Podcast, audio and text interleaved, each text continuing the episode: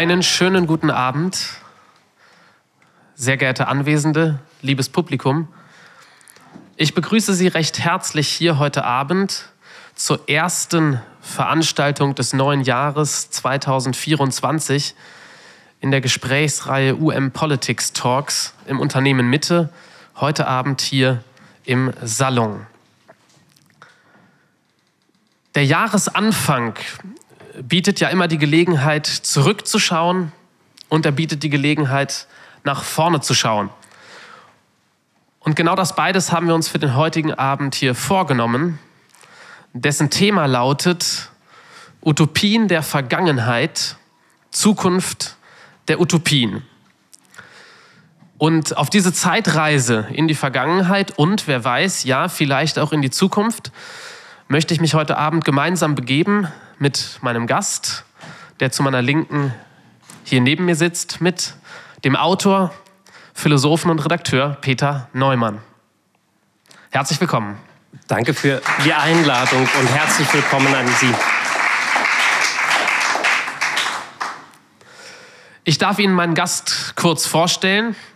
Peter Neumann, Jahrgang 1987, ist äh, promovierter Philosoph, ähm, äh, hat sich in seiner Dissertation mit dem Zeitbegriff im deutschen Idealismus auseinandergesetzt und an den Universitäten Jena und Oldenburg gelehrt. Er ist Lyriker und hat zwei Gedichtbände veröffentlicht. Er ist Sachbuchautor und hat sich äh, auch in dieser Funktion unter anderem mit der Zeit des deutschen Idealismus beschäftigt. Jena 1800, die Republik der freien Geister, das entsprechende Buch dazu. Er ist seit 2011, seit 2021, Entschuldigung, er ist seit 2021 Redakteur im Feuilleton der Zeit. Und äh, das jüngste Sachbuch, das uns äh, heute Abend auch begleiten wird auf unserer Reise in die utopische Vergangenheit und auf unserer Reise in die utopische Zukunft, lautet Feuerland. Eine Reise ins lange Jahrhundert der Utopien von 1883 bis ins Jahr 2020. um auf utopische Tuchfühlung und auf utopische Betriebstemperatur zu kommen. Zunächst einmal eine Frage, die ich finde angesichts des ausgewählten Zeitraumes, in dem dieses Buch spielt, 1883 bis 2020, doch recht angemessen erscheint. In diese Zeit fallen zwei Weltkriege, in diese Zeit fällt der Kalte Krieg.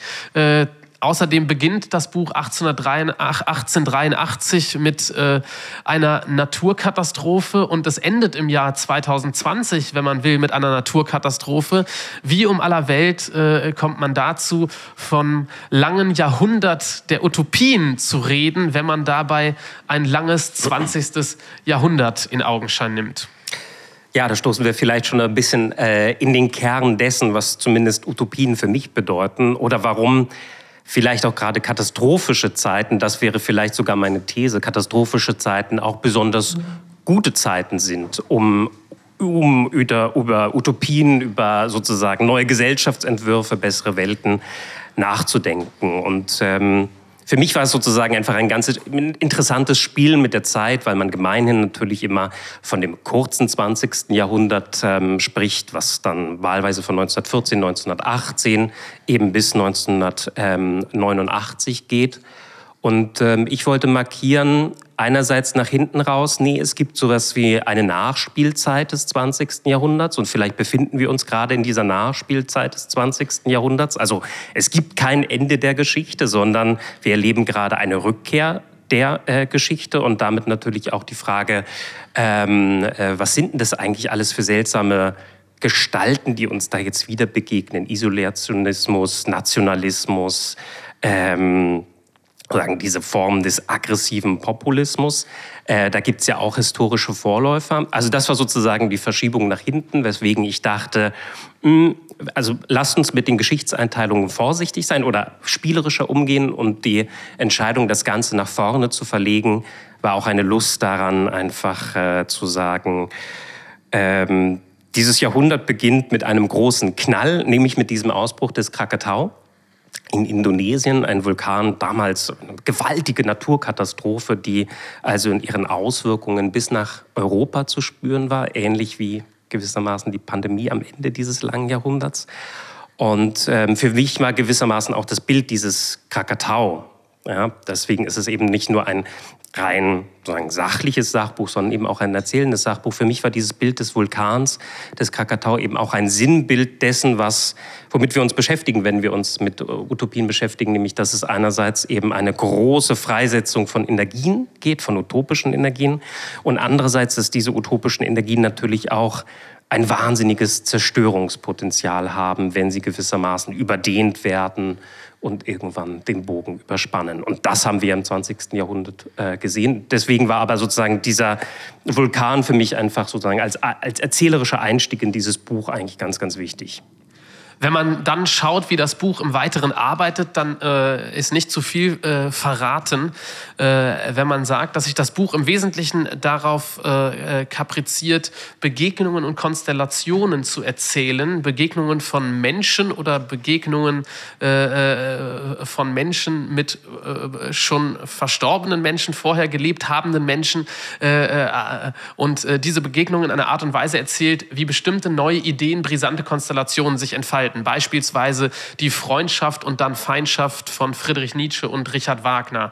Beispielsweise das Verhältnis von Hannah Arendt zu Karl Jaspers äh, und ihr Ringen um die Schuldfrage im äh, Zweiten Weltkrieg und in Bezug auf den Zweiten Weltkrieg oder Martin Heideggers geistige Auseinandersetzung mit Friedrich Hölderlin. Warum solche Mikrostudien, warum solche persönlichen Konstellationen, wenn man doch zunächst auch erstmal vermutet, Utopien, das seien die ganz großen Register, das seien die quasi transpersonalen, äh, transtemporalen äh, äh, äh, äh, äh Ideen, Großbausteine, die Zeiten und Personen ja. überdauern. Ja. Ja, exakt. Also das wäre gewissermaßen meine zweite These. Du, äh, Sie sehen, wir schreiten, wir schreiten voran. Nein, die, genau, die erste These eben katastrophische Zeiten sind gute Zeiten für das utopische Denken. Und meine zweite These wäre eigentlich, wir können das Ganze, wir können Utopien immer sozusagen auf der Makroebene verhandeln. Wir können 20. Jahrhundert, der Sozialismus, der Faschismus, der Liberalismus. Und das können wir uns gewissermaßen alles vornehmen und diese Utopien nach ihren äh, äh, guten und natürlich weniger guten äh, Seiten absuchen. Für mich war aber wichtig ähm, zu sagen, nein, Utopien entstehen eigentlich erstmal immer im Kleinen.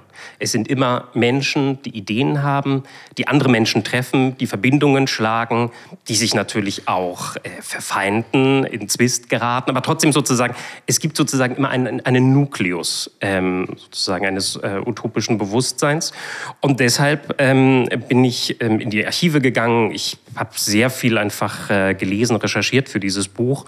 Und dabei ist also ein, eine, eigentlich eine Art Freundschaftsbuch äh, entstanden. So habe ich es für mich am Ende äh, bezeichnet, weil natürlich alle diese utopischen Geister oder sozusagen Geister, die auch natürlich gegen Widerstände in ihrer eigenen Zeit ankämpfen mussten, gewissermaßen sich Verbindungen ziehen lassen auf die eine oder andere Weise, sodass eigentlich ein sehr feines Netzwerk zwischen diesen äh, Personen äh, besteht. Und weil du zum Beispiel Hannah Arendt ähm, ähm, ähm, angesprochen hattest. Hannah Arendt kommt 1949 nach Deutschland ähm, im Auftrag einer jüdischen Restitutionsorganisation. Ähm, Sie ist also dafür zuständig, in Museen, in Bibliotheken, in Archive zu gehen und dort gewissermaßen verschüttetes, gestohlenes jüdisches Kulturgut erstmal nicht wieder aufzutreiben, aber erstmal zu schauen, wo, wo, wo könnte sich das noch befinden, die Kataloge abzusuchen. Sie spricht mit Ministerialbeamten. Also es ist wirklich einfach eine sehr, sehr mühselige Arbeit. Und das, was ihr 1949 in Deutschland begegnet, ist natürlich... Ähm,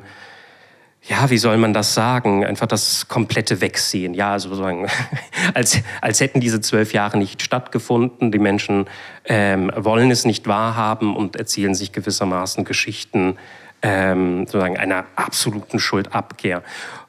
Und Hannah Arendt ist aber trotzdem in diesem Land versucht sozusagen das zu leisten, was sie in dieser historischen Situation leisten kann. Und sie, und das ist sozusagen jetzt das Utopische daran, sie behält das Vertrauen in das Menschliche. So. Und dieses das hört sich sozusagen jetzt banal an, ja, aber sozusagen, wenn man das aus dieser Praxis heraus erzählt, aus eigentlich aus einer vollkommenen Enttäuschung, aus einer vollkommenen Katastrophe heraus und trotzdem ist sie eben da und behält das Vertrauen in den Menschen und genau dieses Vertrauen ist am Ende Bedingung der Möglichkeit dafür, auch wieder so etwas wie ein Wagnis einer Öffentlichkeit einzugehen, also einer echten Öffentlichkeit, wo man sich also kritisch miteinander unterhält. Das sind sozusagen so für mich im Kern die Geschichten, die ich erzählen möchte, weil sie eigentlich uns ganz konkret vor Augen führen können, was utopisches Bewusstsein, was eine utopische Energie, die, glaube ich, jeder in sich spürt. Also utopische Energie ist ja erstmal sozusagen ein Überschuss, den man sich aus sich heraus ähm, sozusagen produziert. Was der machen kann mit uns, mit anderen und äh, vielleicht auch irgendwann auf einer größeren gesellschaftlichen Ebene. Ja. Wenn Sie sich gerade vielleicht kurz gefragt haben, wie wir es hier mit der Anrede halten, Peter Neumann und ich sind persönlich per Du und haben uns aber auf das performative Sie heute Abend hier geeinigt. Äh, also äh, seien Sie nicht irritiert, wenn äh, es potenziell bei einem Freundschaftsbuch und einem Autor, der die utopischen Energien letztendlich auf freundschaftliche Verhältnisse zurückführt, es auch mal so sein kann, dass man dann auf der Bühne per Du äh, sehen ist. Sie, ich, sehen Sie, ich habe gar nicht gemerkt, dass ich ins Du gerutscht bin. Ja. Auch die Bühne, also, ist, auch die Bühne vor, vor, ist ein intimer Raum. Ich habe das vorher schon gesagt, ich komme ja aus Hamburg, da pflegen wir das Hamburger Sie. Ist wirklich wahr, es ist keine, ähm, ist, äh, ja, Philipp Sie. Gerne. Jetzt finde ich aber doch interessant, mir scheint es so zu sein, dass in Bezug auf dieses Buch und in Bezug auf die Zurückführung von utopischen Energien auf anthropologische Konstellationen oder eben auch auf tatsächlich freundschaftliche Konstellationen ähm, vielleicht auch andere Fragen in Bezug auf den Utopiebegriff sich stellen, als wenn man sie äh, im ideenhistorischen Großkaliber stellt. Nämlich scheint mir äh, die Frage äh, nicht mehr so sehr im Raum zu stehen, wie ich sie vorher hatte, nämlich die Frage, ob man doch gerade angesichts dieses katastrophischen 20 20. Jahrhunderts, was anscheinend gut sein soll für äh, utopische Energien, diese Utopie den dann nicht doch abgrenzen muss, auch von einer Dystopie. Nun erzählt dieses Buch, äh, erzählt Feuerland, die Konstellation, würde ich sagen, von utopischen Momenten und äh, explizit vielleicht dann nicht von dystopischen Momenten, die man eventuell auch so mikrohistorisch ähm, dechiffrieren könnte. Ja, also. Und, und wagt das vielleicht noch dazu und wagt damit vielleicht auch die Gegenerzählung, gerade in einem großpolitisch dystopischen Jahrhundert, Exakt, ja. ähm, Mikroutopien mhm. in persönlichen Konstellationen zu vergegenwärtigen. Mhm. Mhm.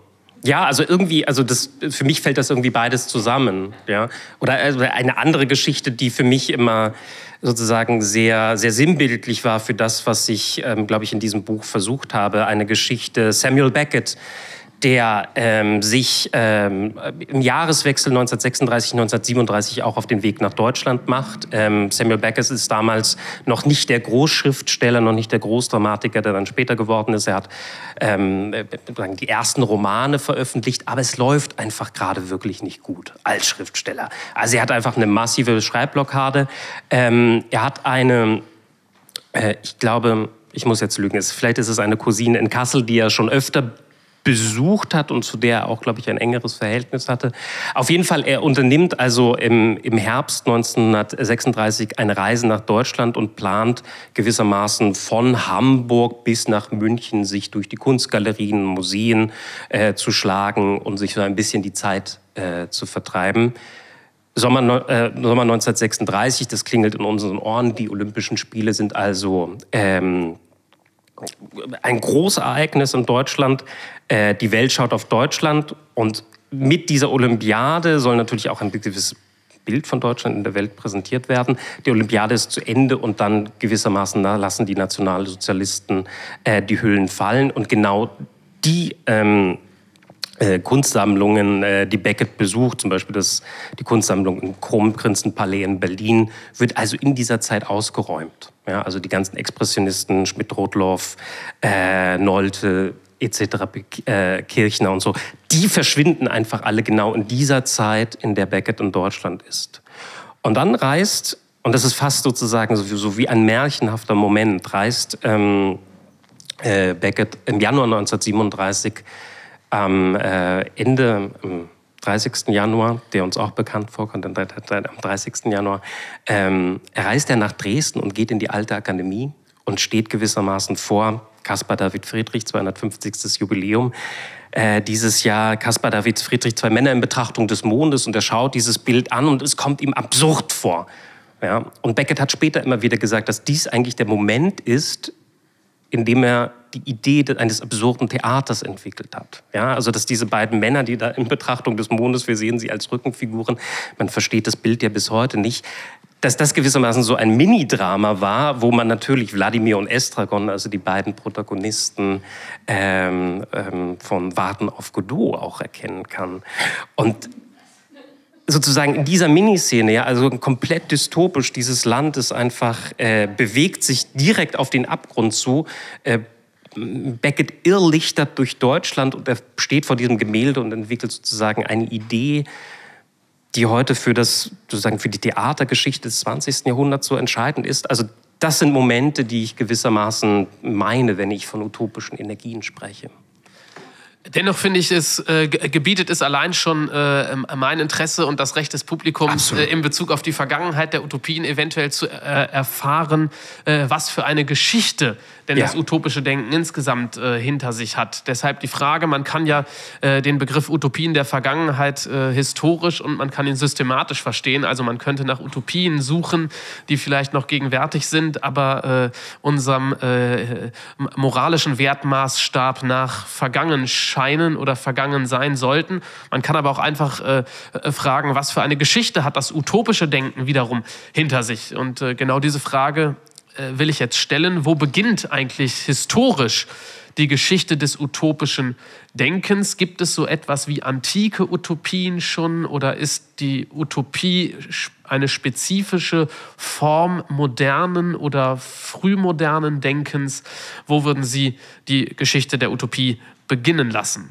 Also natürlich, Platons Staat ist eine astreine Utopie. Natürlich, ähm, absolut. Also es ist so gewissermaßen äh, äh, einfach die Vorstellung, die Vorstellung von einem, von einem, von einem Gemeinwesen mit einem äh, Philosophen als ähm, einem, einem, philosophischen Sonnenkönig als Staatsspitze. Also was anderes kann man sich gar nicht unter, was Besseres kann man sich gar nicht unter einer Utopie vorstellen.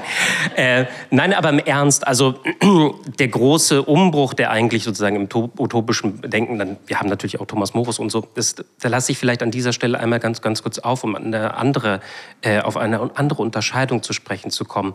Eigentlich der große Wechsel, der sich von dem antiken, frühneuzeitlichen dann hin zum modernen Utopieverständnis entwickelt, ist, glaube ich, der, ob wir es mit einer, pardon, ob wir es mit einer Raumutopie oder mit einer Zeitutopie zu tun haben. Also Platons Staat, Thomas Morus etc. pp. Das sind eigentlich in klassischer Weise Raumutopien. Das heißt, man imaginiert sich einen anderen, einen anderen Ort, diesen so sogenannten Nichtort, was eben Utopas heißt.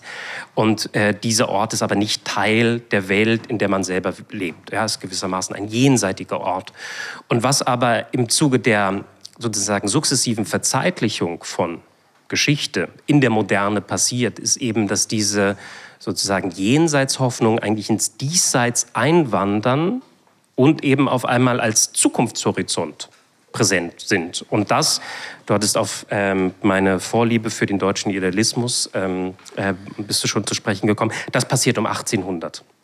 Reinhard Koselleck, ähm, der bekannte Historiker, hat das eben einmal in diesen äh, beiden Kategorien des äh, Erfahrungsraums und des Erwartungshorizonts beschrieben. Das heißt, diese beiden Kategorien brechen auseinander. Also was meint Koselleck damit? Erfahrungsraum, die Erfahrung, die wir machen, die Erfahrungsroutinen, die wir haben, das, was wir von unseren Eltern überliefert bekommen und der Erwartungshorizont eben das, äh, von dem wir glauben, was morgen passiert, was aus uns selber wird, wo wir uns in 10, 20 Jahren sehen. Und das war eben lange Zeit konvergent, so bis etwa sozusagen 1750, 1770. Und diese sozusagen Konvergenz, also dass das aufeinander sich zubewegt, Erfahrung und Erwartung, das bricht da auseinander.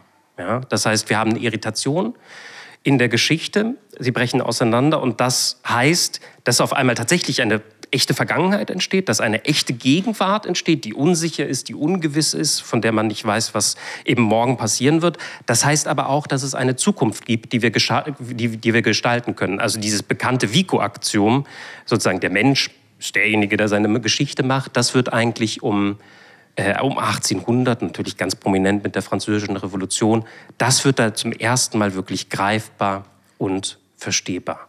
Und das ist für mich eigentlich ein ganz wichtiger ähm, ganz wichtiger Umschlagpunkt, nicht nur um Utopien im Speziellen nachzudenken, sondern sich zu fragen, wann fangen eigentlich Menschen an, wirklich aktiv über die Gestaltung ihrer eigenen Zukunft ähm, nachzudenken. Also nicht nur darüber nachzudenken, dass man das eben in die Familie, in das Milieu, in die Kaste, in die man geboren bleibt, dass man dort eben bleibt, sondern dass man eben für sich persönlich, aber auch gesellschaftlich ein Ziel ähm, vor Augen hat. So. Und ähm, genau, ich könnte diese Genealogie jetzt noch weiterspinnen, aber vielleicht meine, meine Frage wäre jetzt interessant. Wir haben es also im Wesentlichen mit einer Verzeitlichung des genau. Utopie-Begriffs genau. am Beginn des modernen äh, Denkens zu tun. Meine Frage wäre aber dennoch, ähm, inwiefern verhält sich Utopie zu Geschichte? Bedarf es nicht, um eine bestimmte utopische Energie wachzuhalten, dennoch auch innerhalb der Zeitlichkeit noch ein gewisses ähm, messianisches, apokalyptisches Moment einer ganz anders vorgestellten Zeit, wenn Utopie nicht einfach das ist, was ich nach der Erledigung der letzten 17 Briefe im 18. Brief erledigt haben ja, werde. Das ja. heißt, das utopische Versprechen auch in der Zeit, jetzt nicht im Raum, auch in der Zeit, kündet doch in gewisser Weise noch von einer ganz anderen Zeit, oder? Absolut. Absolut, absolut. Und das ist ja auch dann, ähm, was äh, im 19. Jahrhundert und im 20. Jahrhundert passiert. Ähm, das heißt, äh, Erfahrungsraum und Erwartungshorizont treten auseinander und der Erwartungshorizont wird gewissermaßen immer größer. Ne? Also wie hat sich das 19. Jahrhundert ähm, selbst beschrieben? Die Berliner Illustrierte, ich habe das in meinem Buch auch beschrieben, hat eine Umfrage gemacht um 1900 oder um 1899 und die wollten von ihren Leserinnen und Lesern wissen, welchen Titel würden Sie dem Jahrhundert geben? Und Sie nennen es das Jahrhundert der Erfindungen. Ja? Also sozusagen dasjenige, was immer wieder neu ist und immer wieder aktuell ähm, ähm, äh, macht. Und ähm, das heißt, diese beiden Kategorien treten auseinander und sie, äh, der, der Erwartungshorizont äh, entfernt sich eigentlich immer weiter äh, von sozusagen dem Erfahrungsraum ähm, ähm, in, aus, dem man, aus, dem man, aus dem man kommt. Und im 20. Jahrhundert mit diesen wirklich sehr krassen Utopien, äh, stelle ich mir das immer eigentlich wie so, ein, wie so ein Kaugummi vor, ja, der so gewissermaßen in die Länge gezogen wird und irgendwann, äh, ja.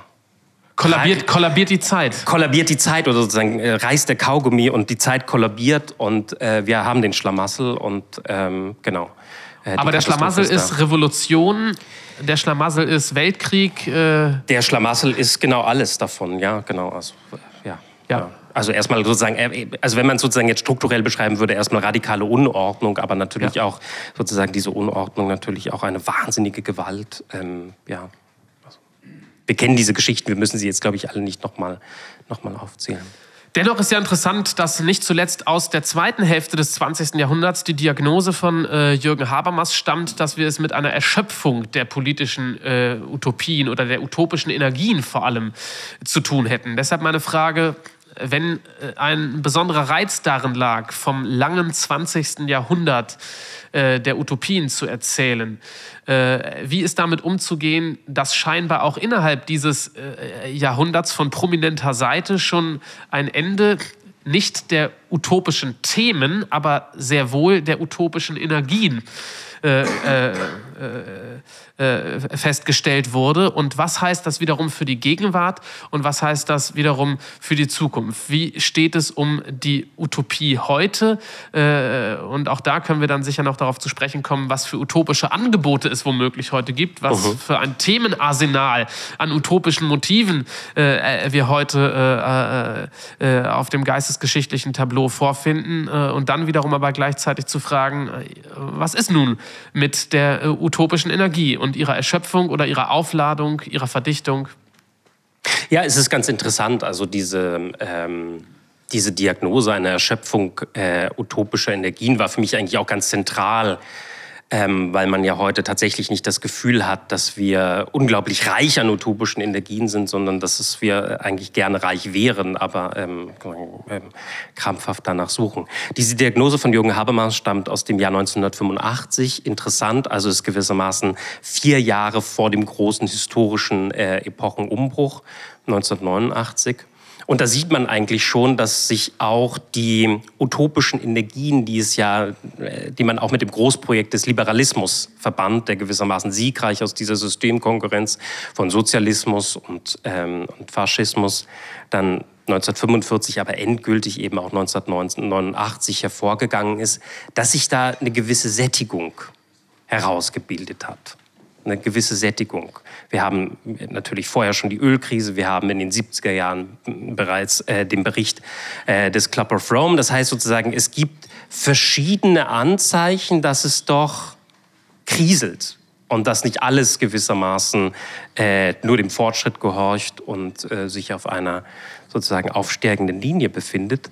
Und für mich ist sozusagen dieser Moment 1989, 90 ähm, wie gewissermaßen noch so mal der letzte Boost, äh, den man dem, äh, äh, dem sogenannten Liberalismus, in, zumindest in dieser alten Prägung, äh, gibt, um ihn, ähm, um ihn attraktiv zu machen. Aber, und das meinte ich vorhin auch mit Nachspielzeit des, 19, äh, des 20. Jahrhunderts, wir sehen ja heute, dass sich viele Versprechen nicht erfüllt haben, sozusagen gerade ähm, äh, gerade im Osten ähm, äh, des Landes, also in Ostdeutschland, aber natürlich auch sozusagen im gesamten osteuropäischen Raum. Also auch der EU äh, Krieg in der Ukraine hat ja ein wahnsinniges Fenster geöffnet für ganz viele Erfahrungsgeschichten, die eben in den letzten 30 Jahren nicht erzählt worden sind. Das heißt, ähm, äh, diese Erschöpfung der Utopien war eigentlich gewissermaßen das, schon das erste Signal dafür, für diejenige sozusagen Rückkehr der Geschichte, die wir eigentlich heute, heute erleben und wo wir heute sozusagen wie so eine Art eigentlich Anpassungsstörung haben und wir wissen eigentlich gar nicht, wie wir damit umgehen sollen, weil wir es eigentlich gelernt haben, dass, ähm, dass wir es irgendwie besser haben äh, werden als unsere Eltern. Und ich glaube, das ist so gewissermaßen heute nicht mehr. Wir können das nicht mehr, ähm, äh, nicht mehr davon ausgehen. Jetzt ist dennoch interessant, dass zum Beispiel ein Autor wie Rutger Bregmann einen Weltbestseller landet mit dem Titel Utopien für Realisten und äh, mit drei ganz handfesten Utopien dort ins Rennen geht. Nämlich ist für ihn eine Utopie die 15-Stunden-Woche, für ihn sind eine Utopie offene Grenzen und für ihn ist eine Utopie das bedingungslose Grundeinkommen. Jetzt ist ja die interessante Frage, anscheinend wird auch der öffentliche Raum, wird auch das große politische Denken von Ideen bestimmt. Und die Frage ist ja, äh, welche Ideen über den persönlichen freundschaftlichen Verkehr hinaus an politischer Wirksamkeit, an politischer Substanz gewinnen, dass sie dann letztendlich tatsächlich von einem Format wie Liberalismus, äh, äh, Sozialismus, Faschismus epocheprägend sein können.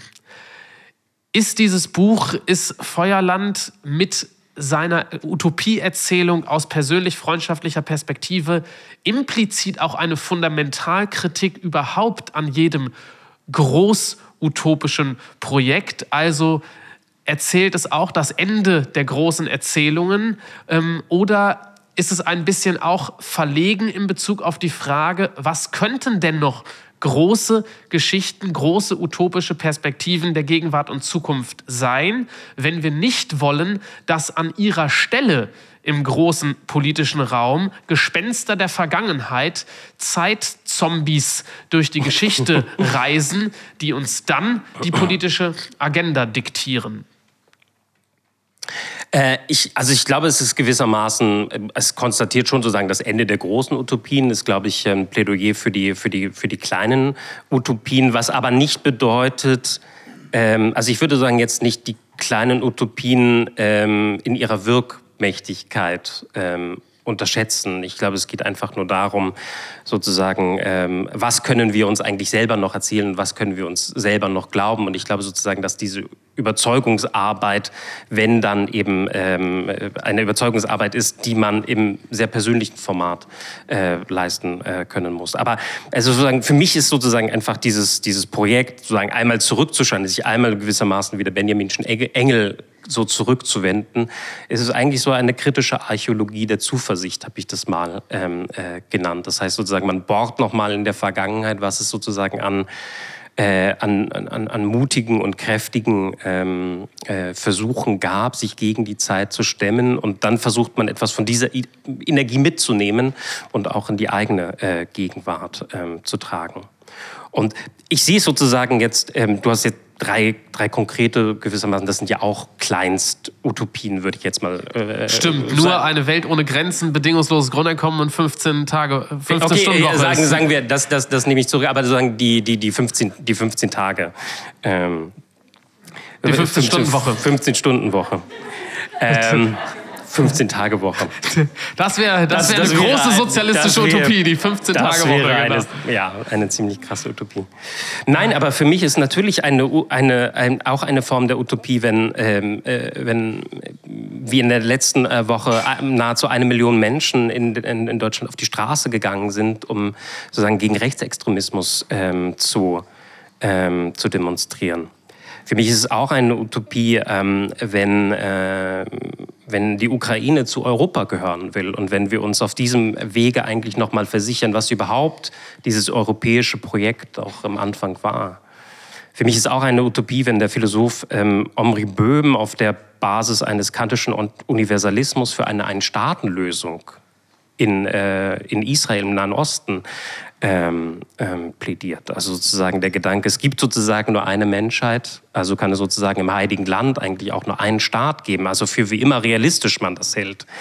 Für mich ist auch ein planetarisches Bewusstsein utopisch, was man herausbilden kann. Dipesh Chakrabarti, der indische Historiker, ist da ganz, ähm, ist da federführend in der Diskussion. Ähm, für mich ist auch das Bundesverfassungsgerichtsurteil von 2021 ähm, äh, utopisch, was gewissermaßen auch die Dimension der Zeit in den Klimaschutz eingeführt hat, weil sie gesagt haben, nein, nein, den Klimaschutz, den wir heute machen, der muss auch belastbar sein für ähm, für, für nachfolgende Generationen. Ja? Also wir dürfen jetzt keine Gesetze beschließen, die ähm, äh, die nachfolgenden Generationen belasten. Also es ist auch eigentlich so eine Art Verzeitlichung des kategorischen Imperativs, könnte man sagen. Also ich würde sagen, es fehlt nicht, es fehlt nicht sozusagen an großen Projekten. Nur die Frage ist, wie erzählt man die, von diesen Projekten? Wie macht man sie plausibel? Wie macht man sie wo, wo, holt man sich die, die, die Unterstützung her, um sie dann auch politisch in die Tat umzusetzen? Und da ist, glaube ich, mein Argument, dass man dann auf die Mikroebene äh, gehen muss und sich ganz genau anschauen muss, welche Personen arbeiten in welchen Netzwerken miteinander zusammen nutzen wir die eben angebotene Steilvorlage und steigen vielleicht in ein utopisches Projekt ein. Sie sagten gerade, ähm, Omri Bohm äh, mit seiner Perspektive einer Ein-Staaten-Lösung äh, in Israel für äh, Juden und, und Palästinenser, ähm, angelehnt an äh, Immanuel Kants äh, äh, Universalismus. Ähm, in diesem Jahr feiern wir den 300. Geburtstag von Immanuel Kant und die Titelgeschichte der Zeit zum Jahresbeginn ist von einem Feuilleton-Redakteur verfasst worden, über dessen Anwesenheit wir uns heute heute sehr freuen dürfen, nämlich Peter Neumann, mein Gast heute Abend. Schön, dass Sie da sind. Ähm, äh, Peter Neumann, Immanuel Kant, 300 Jahre, 300. Geburtstag von Immanuel Kant und Kants Idee zum ewigen Frieden. Ist das zum Beispiel eine Idee, Exakt. die äh, durch die Zeit gereist ist und uns heute vielleicht mehr denn je als ein politischer Leitstern, als ein äh, äh in so unendlich vielen historischen und, und politisch, äh, politischen Mikrokonstellationen weiterhin eine Richtschnur sein kann für ein friedliches Zusammenleben? Zusammenleben äh, äh, freier Menschen auf diesem äh, äh, Planeten. Ähm, genau, das würde ich absolut sagen. Und auch bei Kant ist es eben so, was ich am Anfang sagte, katastrophische Zeiten sind eigentlich gute Zeiten, um äh, über Utopien zu sprechen. Ähm, bei Kant haben wir eigentlich eine ähnliche Denkbewegung, dass wir also eigentlich immer, wenn die Zeiten sehr, sehr schlecht sind, ähm, wir ja gerade wieder diese Ideale brauchen, um, um, um uns irgendwie zu orientieren. Das heißt, Kant hatte eigentlich immer dann seine beste Zeiten, äh, wenn äh, die Zeiten am schlechtesten waren und sich gewissermaßen im Menschen das radikal Böse gezeigt hat. Deswegen wird eben Kant auch immer heute zitiert, wenn es um die Vereinten Nationen geht, wenn es um äh, das Grundgesetz äh, geht und eben diese berühmten, diesen berühmten Artikel 1, die äh, Würde des Menschen ist unantastbar. Und man vergisst ja auch leicht, dass ähm, was das, was das eigentlich alles für, für Juwele sind und sagen, was es eigentlich be wirklich bedeutet, so einen Satz in der Verfassung, äh, im Grundgesetz äh, stehen zu haben. Und was so ein Satz natürlich auch angewendet auf einen Konflikt wie Israel-Gaza dann auch bedeuten kann. Was bedeutet, die Würde des Menschen ist unantastbar. Ja, das bedeutet eben, ich muss gewissermaßen auch in meinem Gegenüber immer versuchen, ja, sagen, die Menschheit als solche wiederzuerkennen. Und natürlich sozusagen ist es im Krieg nicht möglich und natürlich sozusagen, aber trotzdem, das ist, das ist der utopische Anspruch darin. Und Kant bettet das natürlich noch gewissermaßen in eine internationale Friedensarchitektur ein. Auch da sehen wir gerade viele Verschiebungen, viele sozusagen Machtkonstellationen, die sich jetzt ähm, wieder neu gruppieren. Aber trotzdem, es geht ja darum, erstmal eine Richtung zu haben. Und ich glaube, da ist Kant mit seinem Universalismus ähm, immer eigentlich noch immer ein Ansprechpartner. Das heißt nicht, dass wir das alles nachbeten sollen, sondern einfach ein Gesprächsangebot zu haben. Ich würde noch mal gerne einen anderen Blick auf die Frage äh, nach der Zukunft der Utopien äh, versuchen. Nämlich könnte man ja auch sagen, im 20. Jahrhundert äh, hat letztendlich der Kapitalismus nicht nur seine Kinder gefressen, sondern auch das utopische Denken. Das utopische Denken prozessiert sich heute längst in kapitalistischen Produktentwicklungen. Äh, das nächste, neueste Smartphone ist der nächste Hit äh, äh, und der nächste Ritt auf der utopischen Welle. Ähm, finden wir nicht gerade auch in Verbindung Verbindung heute mit ähm, äh, technizistischen Vorstellungen äh, in Bezug auf äh, politische Lösungen mit künstlicher Intelligenz äh, im Zuge der Digitalisierung, utopisches Denken in dieses kapitalistisch-politische äh, äh, Fahrwasser ähm, abgedriftet. Und ähm, wie würden Sie das einschätzen? Welcher, welche, welche Qualität, welche Substanz von utopischem Denken ist einem immerwährend fortschrittsgeilen Kapitalismus äh, inhärent und ist er vielleicht nicht in gewissem Sinne der Treiber einer utopischen Praxis, die uns als solche gar nicht mehr äh, ins Bewusstsein äh, äh gerät, äh, weil wir uns an äh, den Neuheitswahn des Kapitalismus viel mehr gewöhnt haben als an auch nur eine kleine neue politische Alltagsidee eines Berufspolitikers. Mhm. Ja, ähm, äh, ich glaube, das ist, das, ist, das ist sicher so, dass es auch da sozusagen zu Abstumpfungs, äh, Abstumpfungsprozessen kommt. Und ähm, ich meine, das Stichwort ist natürlich immer Disruption, was man dann hört. Ja, das ist gewissermaßen gehört zur Silicon Valley Ideologie dazu. Also, dass es immer darum geht, irgendwie sehr disruptiv zu sein und gewissermaßen mit neuen Technologien, also etwas sagen, äh, etwas ganz Neues, etwas nie Dagewesenes äh, äh, zu schaffen. Und natürlich ähm, ist, ähm, ist die künstliche Intelligenz ein Feld, was schon jetzt, glaube ich, unseren Alltag verändert und tatsächlich eine Art äh, disruptive Wirkung hat. Also es, glaube ich, wird unseren Arbeitsalltag ähm, komplett umstrukturieren. Ähm, und äh, die Frage ist aber natürlich, ähm, also das ist sozusagen glaube ich, die, die, die, die reale Basis, die wir anerkennen müssen, dass es, wenn es einmal da ist, dann sich sozusagen auch in die letzten Kapillaren verbreitet, äh, ver, ver, verbreitern wird.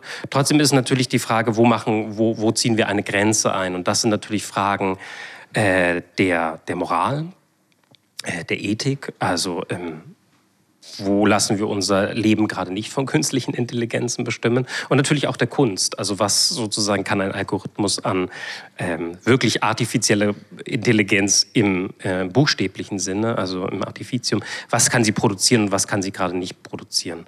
Und da ist, glaube ich, auch einfach unser einfach kritisches Urteilsvermögen äh, gefragt, dass wir diese beiden Dinge auseinanderhalten können. Also wo ist sie Teil unserer Lebenswirklichkeit und wo ist es vielleicht sogar hilfreich? Ja, das sind ja sozusagen Umstrukturierungsprozesse, Transformationsprozesse, äh, die da stattfinden, Arbeitsplätze, die wegfallen, die womöglich an anderer Stelle dann wieder entstehen werden.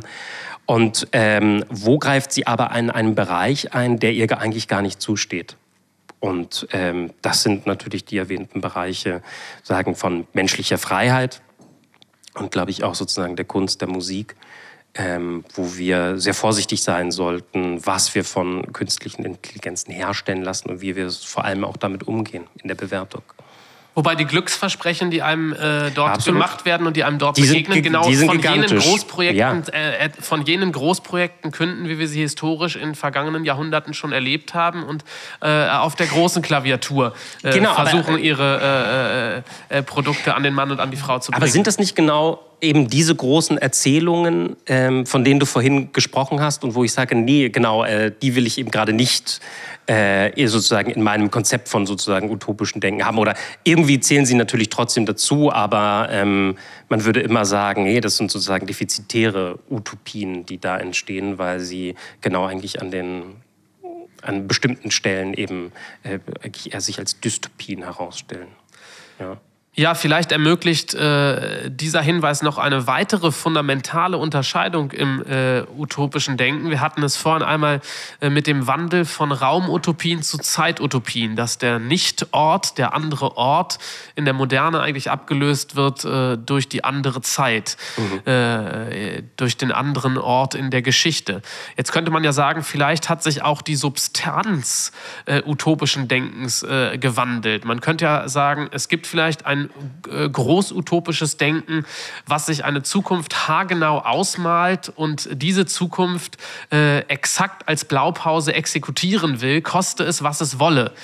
Äh, während es andererseits ja, wie soll man sagen, so ein fragmentarisches, experimentelles, utopisches Denken geben könnte, was weniger die neue Welt vormalt und vorschreibt und dann exekutiert, sondern sich eher, wie gesagt, experimentell, äh, rekursiv, selbstbezüglich, selbstkorrigierend auch zu sich verhält und damit mit einer anderen Liberalität, mit einer anderen Freiheit auftritt, als gewissermaßen ein zwanghaftes utopisches Absolut. Denken. Wäre das auch vielleicht noch äh, in Bezug auf die Substanz der Utopien eine hilfreiche Unterscheidung, dass wir sagen können, auf der einen Seite, äh, Seite gibt es Utopien, die wissen es immer schon besser und äh, Gnade ihnen Gott, dass sie nicht an einen solchen Utopisten geraten. Der weiß es dann nämlich mit ihnen sehr schnell besser.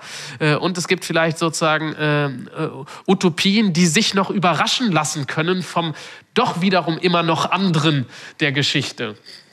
Ab, absolut. Ähm, also ich glaube, dass es eigentlich, also das, was Sie jetzt gerade beschrieben haben, eigentlich geradezu der Inbegriff quasi sozusagen algorithmischen Denkens oder quasi auch der künstlichen Intelligenz ist. Also genau das, ich gebe einem Prompt ein in diese sozusagen Chat-GTP und ähm, sagen, er spuckt mir einen Romandialog aus. Äh, im nächst, in der nächsten Sekunde habe ich sozusagen ein Gemälde, das aussieht wie ein Gemälde von Leonardo da Vinci etc. pp. Also da wird ja sozusagen eine Art von berechenbarer Zukunft wird ja auf einmal real. Und ich würde sagen, der Prompt in der, in der KI ist gewissermaßen auch wieder eine Art von Guillotine, also auch wie eine Art von Gewaltakt, nur dass da jetzt eben im Grunde genommen jetzt nicht der König auf der Guillotine liegt, sondern eigentlich eigentlich unsere Wirklichkeit. Also die Wirklichkeit kann dann einfach gar keinen Einspruch mehr machen, sondern wird mit diesem Prompt, Prompt abgeschnitten. Und ähm, das entspricht gewissermaßen nicht, äh, nicht unserem sozusagen menschlichen Zeitverhältnis, sondern unser menschliches Zeitverhältnis ist immer ein, äh, ein Dasein in der Zeit. Und das heißt auch notwendigerweise Altern, Vergänglichkeit. Dinge dauern, Dinge brauchen Zeit. Wir müssen lernen, äh, wir müssen äh, an, von, von anderen lernen. Und ähm, all das sind Umwege, die wir gehen müssen. Von Blumenberg stammt ja irgendwie diese schöne äh, dieses schöne Bild des Umwegs, dass wir Menschen eigentlich immer Wesen sind, die Umwege benutzen und eigentlich nie den geradesten Weg benutzen können, weil der gerade Weg eigentlich immer nur sozusagen ja, die Strecke zwischen zwei Punkten ist und das ist gewissermaßen eigentlich die mathematische Linie, die wir im Koordinatensystem äh, ziehen. Und im Koordinatensystem gibt es ja keine Zeit und wir sind aber zeitliche Wesen und ich glaube, also jetzt sind wir wieder beim, äh, beim Thema der Zeit. Das ist so wichtig und ähm, genau, ein, ein, ein, Prompt ist gewissermaßen da äh, die Guillotinierung der Zeit. Das ist doch auch ein schönes Bild, eben utopisches Denken oder der Weg der Utopie ist nicht der direkte Weg, sondern äh, der Weg der Utopie ist der indirekte Weg. Äh, genau, und eigentlich sollte man es eigentlich ja andersrum vermuten, nicht ja. wahr? Also, dass der utopische Weg eigentlich immer schon sagt, wo man hin möchte. Und ich glaube, das ist vielleicht auch das Bild gewesen, was sich im 20. Jahrhundert von utopischen Denken eben herausgebildet war. Also, man wusste eben, was man erreichen will. Aber das ist, glaube ich, sozusagen wie so eine Weichenstellung, die wir jetzt im 21. Jahrhundert vornehmen sollten und sagen müssten, utopisches Denken ist eigentlich immer das Denken in Umwegen. Das heißt, äh, wenn ich eine kleine Zusammenfassung oder nochmal einen Ausblick äh, äh, jetzt zum Abschluss versuchen wollen würde, dann verstehe ich Sie richtig, dass Sie sagen, uns ist eigentlich weder um utopische Themen noch um utopische Motive verlegen. Wir haben nicht die Sorge, dass es uns an neuen, an guten Ideen mangelt und wir äh, sind eigentlich auch schon ein, eingeübt oder haben Erfahrungen damit, äh, äh, äh, Wege zu beschreiten, äh, die solchen guten Ideen in die Wirklichkeit verhelfen. Äh, lange Rede, kurzer Sinn, alles gut im Reiche Utopia oder ähm, noch einmal vielleicht verdichtet, was die Herausforderungen der Utopien für die Zukunft sind. Na, ich glaube, es ist schon ein bisschen dramatischer, als Sie das jetzt dargestellt haben. Also so würde ich es auch gerne sehen. Wir haben gewissermaßen ein Set von Motiven und ähm, äh, ja, so Handgriffen, die wir gelernt haben. Und wir müssen uns jetzt nur eben ein bisschen, bisschen um, ähm, um, umstellen. Ich glaube sozusagen, die Situation, in der wir uns befinden, ähm, ich beschreibe das eigentlich gerne mit einer Art Wirbel, in der wir uns befinden. Das heißt, uns fliegt eigentlich gerade buchstäblich alles um die Ohren. Also wir können uns eigentlich gerade so manchmal sozusagen stelle ich mir das so vor, wie ähm, Sie alle kennen, oder viele von Ihnen kennen sicher die Erzählung von Edgar Allan Poe, ähm, Der Mahlstrom. Und äh, wir sind gewissermaßen gerade dieser Seemann, der da in den Strudel geraten ist und um ihn her die Schiffe, die Planken, die Fichten, also die Fässer, sozusagen alles wirbelt um ihn, her, um ihn herum. Ähm, die Gespenste der Vergangenheit sind da, äh, unsere Probleme, die wir in unserer Gegenwart haben. Und die Frage ist jetzt, wie kommen wir aus diesem Strudel wieder raus? Also das ist sozusagen, glaube ich, die, äh, die dramatische Situation. Und interessanterweise, der, ähm, der Seemann findet ja einen Notausgang er findet den Notausgang dadurch, dass er auf einmal in eine Art von Ruhe verfällt. Also er wird nicht hysterisch gewissermaßen, er empört sich nicht, sondern er wird ganz ruhig und fängt an, also sozusagen die Bewegung der Fässer um sich herum zu studieren. Und er weiß dann genau, an welchem Moment er sich an welche Planke klammern muss und dann wird er aus diesem Strudel ähm, hinauskatapultiert das ist gewissermaßen auch natürlich so ein Plädoyer für Besonnenheit im richtigen Moment und Aktionsenergie natürlich auch im richtigen Moment. Man, man, muss natürlich auch im richtigen Moment zugreifen und diese Planke äh, in die Hand nehmen. Ähm, aber ich glaube, diese Suche nach Notausgängen, ich glaube, das ist äh, gewissermaßen die Situation, in der wir uns befinden. Und wie nochmal, ich halte gerade diese Situation eigentlich für, für dem utopischen Denken zuträglich. Ja, besten Dank, dass Sie äh, diese Situation jetzt doch nochmal angemessen zugespitzt haben, würde ich sagen, weil äh, wir sind ja weit entfernt von Friede, Freude, Eierkuchen in Bezug Absolut. auf die äh, politische Gegenwart. Und ähm, die Ruhe vor dem Sturm äh, wenn man die zu bewahren in der Lage ist, wenn man die Ruhe im Sturm angesichts des Sturmes gewinnt und dadurch dann äh, sich ganz neu äh, durch diesen Sturm hindurch navigieren kann, das ist äh, das Plädoyer, was ich äh, von diesem äh, Abend, von dieser Reise in die Vergangenheit der Utopien und von diesem Blick in Richtung Zukunft äh, des utopischen Denkens mitnehme. Wenn Sie selber diese Reise nachvollziehen wollen des utopischen Denkens, wenn Sie selber das lange Jahrhundert der Utopien von 1883 bis 2020 äh, oder andere Bücher von Peter Neumann kennenlernen wollen, dann dürfen Sie sich gleich dort vorne am Büchertisch der Buchhandlung Labyrinth äh, gerne bedienen. Peters, Lo äh, Peters Sloterdijk wollte ich schon sagen, genau. Jetzt geht es aber mit den Namen sehr durcheinander. Genau, Peter Sloterdijk war freundlicherweise auch schon hier und hat vorgeschlagen, das Leben zu ändern. Ändern Sie Ihr Leben und kaufen Sie heute Abend nicht Bücher von Peter Sloterdijk, sondern von Peter Neumann, äh, der bereit ist, auch das äh, entsprechende Buch dann zu signieren. Ähm, kommen Sie auch gerne wieder bei nächster Gelegenheit äh, zum nächsten Gespräch. Äh, dann wird nein, kein Peter hier zu Gast sein, sondern dann wird ein Richard David zu Gast sein mit Nachnamen Precht. Äh, mein nächster Gast wird sein am 5. Februar, äh, schon recht bald, äh, Richard David Precht im Gespräch der Reihe UM Politics Talks. Die Bar steht Ihnen noch zur Verfügung, wenn Sie was trinken, wenn Sie noch was essen wollen. Äh, äh, freuen Sie sich auf äh, utopisch äh, äh gute Getränke und utopisch äh, köstliches Essen. Bedanken Sie mit mir ganz herzlich den Gast des heutigen Abends, Peter Neumann, und seien Sie bedankt, dass Sie heute bei dieser Reise mit im Unternehmen Mitte dabei gewesen sind in die Vergangenheit und in die Zukunft von Utopien. Machen Sie es gut und äh, kommen Sie gut nach Hause und gerne bei Gelegenheit wieder zu uns. Tschüss. Danke Ihnen.